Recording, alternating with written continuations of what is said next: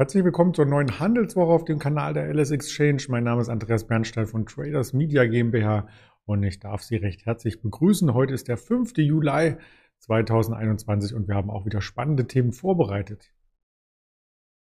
Wir schauen uns die DAX-Indikationen zur Wocheneröffnung an. Wir schauen auf Containerschiffe oder vielmehr auf ein Schiff und wir schauen auf das Thema Cybersecurity am Mittag noch einmal mit dem Händler Stefan ab 11.30 Uhr. Auf jeden Fall wird er hier auch mit am Start sein. Also es gibt weitere Inhalte auf diesem Kanal und wie man schon am Ticker erkennen kann, die Woche startet etwas leichter. Der Wochenstart ist etwas, ja, leichter, aber trotzdem noch im Band der letzten Handelstage. Also da hat sich gar nicht so viel getan. Wenn wir auf den Freitag zurückschauen, hat er ja versucht, der Index, der DAX, unser Leitbarometer, die 15.700 anzulaufen. Übrigens mehrfach schon in dieser Woche und er konnte sie nicht überwinden. 705 war das hoch.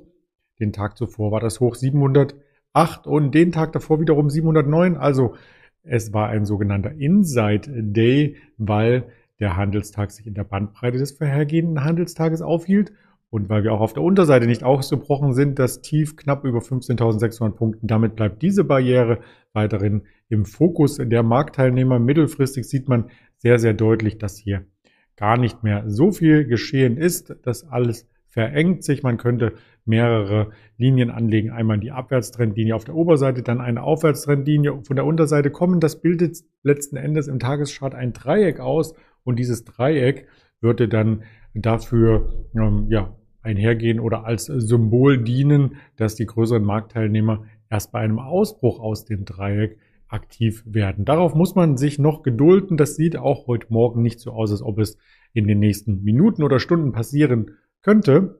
Wenngleich der DAX etwas schwächer ist, aber das hatten wir in der Vorwoche ja auch oft gesehen, dass direkt nach 9 Uhr so ein Schwung reinkommen kann. Gerade zum Wochenstart ist es immer wieder zu beobachten, dass der Schwung eher auf der Oberseite zu suchen ist. Und da bin ich gespannt, ob wir auch dieses Xetra-Schlussniveau von 650, das wäre dieser Bereich hier erreichen, oder die 660, das wäre der 22 Uhr Schlusskurs am Freitagabend.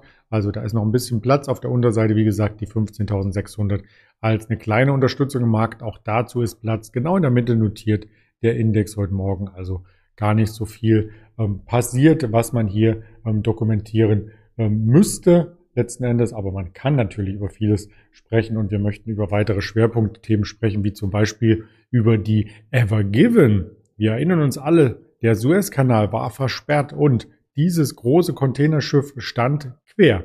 Es blockierte über Wochen hinweg den Suezkanal. Und jetzt geht es um die Aufarbeitung, nicht nur, dass der Schiffverkehr wieder ganz normal fließen kann und die Lieferengpässe abnehmen sukzessive. Das verzögert sich ja immer über Wochen und Monate nach hinten. Wenn einmal ein Lieferstopp quasi eingehalten wurde, dann stauen sich nicht nur die Schiffe nach hinten und das muss erstmal abgearbeitet werden. Wir hatten es ja bei mehreren europäischen Autobauern beispielsweise gesehen, dass es hier Lieferengpässe gibt. Nicht nur, weil der Suezkanal blockiert war, sondern auch, weil nicht genügend Chips so schnell hergestellt werden konnten wie benötigt. Ja, und jetzt bezogen auf dieses Schiff gab es diesen Streit zwischen ägyptischer Behörde und den Schiffseigner über Schadenersatzung. Wer bezahlt denn das Ganze? Also nicht nur die Bagger- und Aufräumarbeiten am Suezkanal selbst, sondern diese Verzögerung, das sind ja Milliarden quasi an Schadenersatz, die im Raum stehen. Ähm, die Behörde hat im Laufe der Auseinandersetzung die anfängliche Forderung von 916 Millionen Dollar gegen den Betreiber des Schiffs jetzt etwa erstmal runtergeschraubt auf 500 Millionen Dollar. Vielleicht denken Sie sich, ja, lieber 550 Millionen als 916 nicht bekommen, also lieber den Spatz in der Hand als die Taube auf dem Dach. Aber ähm, hier ist am Ende noch nichts passiert. Das Containerschiff wird übrigens am 29. März freigelegt und stand seit 23. März äh, still. Also eine Woche Containerschiff Stillstand und monatelange Lieferengpässe und Schadenersatzforderungen in Richtung eine Milliarde. Also Ägypten hatte damals, wie gesagt, ähm, viel mehr gefordert, jetzt weniger. Und wer nicht weiß, wo der Suezkanal liegt, der verbindet das Mittelmeer mit dem Roten Meer und ist die wichtigste Wasserstraße der Welt. Und das bringt uns dann natürlich auch auf das Thema Containerschiffe allgemein. Und da ist Hapag-Lloyd ein Vertreter für Transport und Logistik aus Hamburg übrigens, da ist der Unternehmenssitz, also dürfte dem einen oder anderen sicherlich bekannt sein. Umsatz von um die 15 Milliarden US-Dollar, also durchaus groß und hat auch einen Bilanzgewinn von über einer Milliarde US-Dollar. Und da schauen wir uns die Aktie an und die ja, strebt nach oben. Also wer das so ein bisschen aus dem Auge verloren hat, dass der Welthandel weitergeht, trotz der Suezkanal, also man sieht ja hier 23. März bis 29. März, als das Schiff festgefahren war, ähm, hier diesen kleinen Dip nach unten, der hat aber keinen Abbruch getan, wenn man charttechnisch hier den Aufwärtstrend skizziert, also weiterhin aufwärts gerichtet. Die Hapag-Lloyd, das kann man sich auf alle Fälle aus diesem Segment noch einmal genauer ansehen. Was wir uns auch genauer ansehen müssen, und ich denke, das ist auch ein Thema für die nächsten Jahre, wenn nicht Jahrzehnte, das ist das Thema Cyber Security. Und jüngst sind hier wieder ähm, Erpressungsversuche aufgetaucht. Es gibt Ermittlungen in den USA. Eine Erpressungssoftware ist bei Kunden von einem US-IT-Dienstleister aufgetaucht, in mindestens 17 Ländern übrigens. Es gibt auch auf politischer Ebene Auseinandersetzungen. Der US-Präsident Joe Biden hat Russland gewarnt, weil vermutet wird, dass das Ganze aus diesem äh, Kreis quasi hier ähm, losgetreten wurde. Und es ist realistisch, dass solche Auswirkungen dann auf tausende kleine Unternehmen durchsickert. Also wir reden ja oftmals nur von den großen Unternehmen, aber es geht auch um kleinere Unternehmen, zum Beispiel diese Schlagzeile in Schweden. Am Samstag wurden die meisten von etwa 800 Supermärkten einer Kette, die heißt Coop, nicht geöffnet, weil die Kassen einfach blockiert waren. Das hatte der Sender SVT, also der schwedische Sender Schweden TV, quasi ähm, ermöglicht oder Berichte darüber und Einblicke ermöglicht. So wollte ich es formulieren. Und auch die schwedische Eisenbahn wurde angegriffen, eine große Apothekenkette wurde angegriffen und so weiter und so fort. Und ja, wir sind uns nicht sicher, sagte Joe Biden. Die vorläufige Einschätzung ist aber, dass es nicht die russische Regierung war, aber sie sind sich nicht sicher, ob der russische Staat damit was zu tun hat.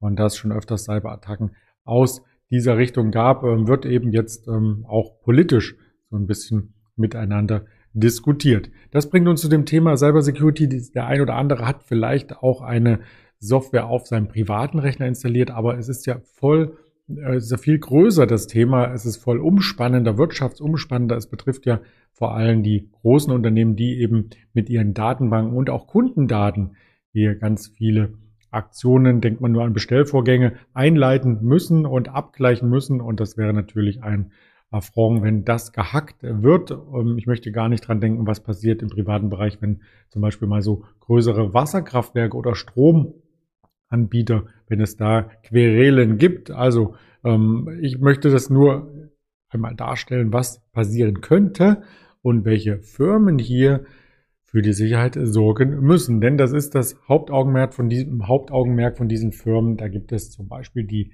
Checkpoint Software. Die hat auf jeden Fall ein Security Port. Also das Softwareunternehmen ist bekannt für Firewalls, für VPN-Produkte seit 1993 aus Israel äh, stammend und ja, beschäftigt insgesamt auch etliche tausend Mitarbeiter, hat auch über zwei Milliarden Umsatz aus äh, Tel Aviv, Israel und da ist noch gar nicht so viel im Aktienkurs passiert, also weder Panik angesagt noch der große Kaufrausch. Das sieht bei anderen Unternehmen, die zum Beispiel aus dem US-Markt äh, stammen, durchaus anders aus, weil wir hatten zum Beispiel über das Unternehmen hier berichtet, Cloudflare viel, viel dynamischer auch wächst einfach. Da geht es auch um CDN, Content Delivery Network, Internetsicherheitsdienste, verteilte diese DNS-Dienste werden bereitgestellt für Besucher, für Hosting-Anbieter und so weiter. Also Cloudflare ist da ein Riesenschiff im Markt. Ist übrigens noch gar nicht so alt. Also mittlerweile ist das Unternehmen ähm, zwölf Jahre alt aus Kalifornien, also aus der Schmiede, wo auch ganz viele andere Internetunternehmen herstammen. Vom Umsatz her ein Stück weit kleiner, 450 Millionen US-Dollar in etwa ähm, Umsatz, aber auch schon 2000 Beschäftigte. Ähm, da könnte man womöglich auch die ein oder andere Analyse nochmal zu starten. Und auf dem Kanal der LS Exchange hatten wir auch schon als Kernthema Cyber Security. Da würde ich gern noch einmal auf dieses Wochenendvideo, auf die Playlist bei YouTube verweisen, wer weitere Informationen dazu möchte. Noch ein drittes Unternehmen, alle guten Dinge sind drei, ist das Schwergewicht Cisco Systems, denn Cisco Systems ist in dem Bereich natürlich mit äh, Servern auch ähm, maßgeblich beteiligt, dass das Ganze auch ähm, wunderbar funktioniert. Und wenn man das nochmal umspannt, das Thema Cyber Security für den globalen Markt, ähm, so dürfen in den nächsten zehn Jahren äh, das Wachstum von momentan so um die 150, 100 80 Milliarden US-Dollar Umsatz auf über 400 nach oben schnellen. Also das sind durchschnittliche jährliche Wachstumsraten von, ich habe es mal ausgerechnet, 13 Prozent von 2020 bis 2030. Also die Studie ist aus dem letzten Jahr. Ähm, Schlüsselfaktoren sind hier natürlich nicht nur die großen Serverschränke wie Cisco Systems hier letzten Endes mit ähm, anbietet, sondern vor allem auch die Smartphones. Denn Cyberattacken können sich auch auf Smartphones legen, können die ganze digitale Wirtschaft und auch unser digitales Leben ähm, ja, lahmlegen. Und äh, deswegen werden diese ähm, Informationen und Dienste auch benötigt und auch von den Regierungen entsprechende Budgets geschaffen, um die Cybersecurity um hier voranzutreiben und zu unterstützen. Wir hängen einfach alle im Netz, auch ich selber hänge hier im Netz fest. Wenn da nichts läuft, gibt es dann kein Video. So einfach ist die Situation. Ansonsten gibt es heute Nachmittag nicht wegen Cyber Security oder Cyber ähm, Vorfällen keinen Handel an der Wall Street, sondern weil der Independence Day nachgefeiert wird, der gestern stattfand, 4.7. Ein äh, Datum schon nun viele, viele Jahrzehnte bekannt, nicht nur durch die Filme Independence Day, das hat damit wenig zu tun, sondern es geht um den Unabhängigkeitstag in den USA, der dann, wenn der Feiertag auf ein Wochenende fällt, am ersten normalen Arbeitstag der Woche begangen wird. Und das ist heute, also die Wall Street hat geschlossen. Nichtsdestotrotz eine sehr, sehr positive Woche gewesen. Der S&P 500 hat am jeden Tag in der Woche ein Rekordhoch erzielt und der Nasdaq war auch am Freitag nochmal auf einem Rekordhoch. Sieht alles sehr, sehr positiv, sehr, sehr gut aus. Und von den Terminen her schauen wir dann eher in Europa, was sich ereignet. Wir haben Daten aus Frankreich zur Industrieproduktion, aus Spanien, Einkaufsmanager-Index, auch Italien ist dabei mit Einkaufsmanager-Index, wieder Frankreich.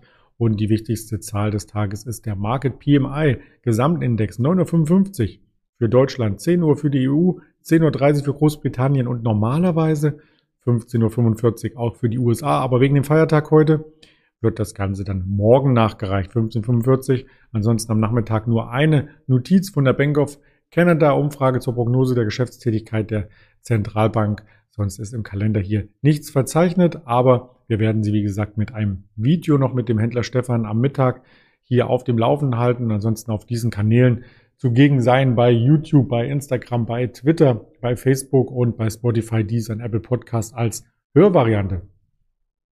In diesem Sinne, kommen Sie gut in die Börsenwoche, bleiben Sie dem Kanal treu. Alles Gute, Ihr Andreas Bernstein.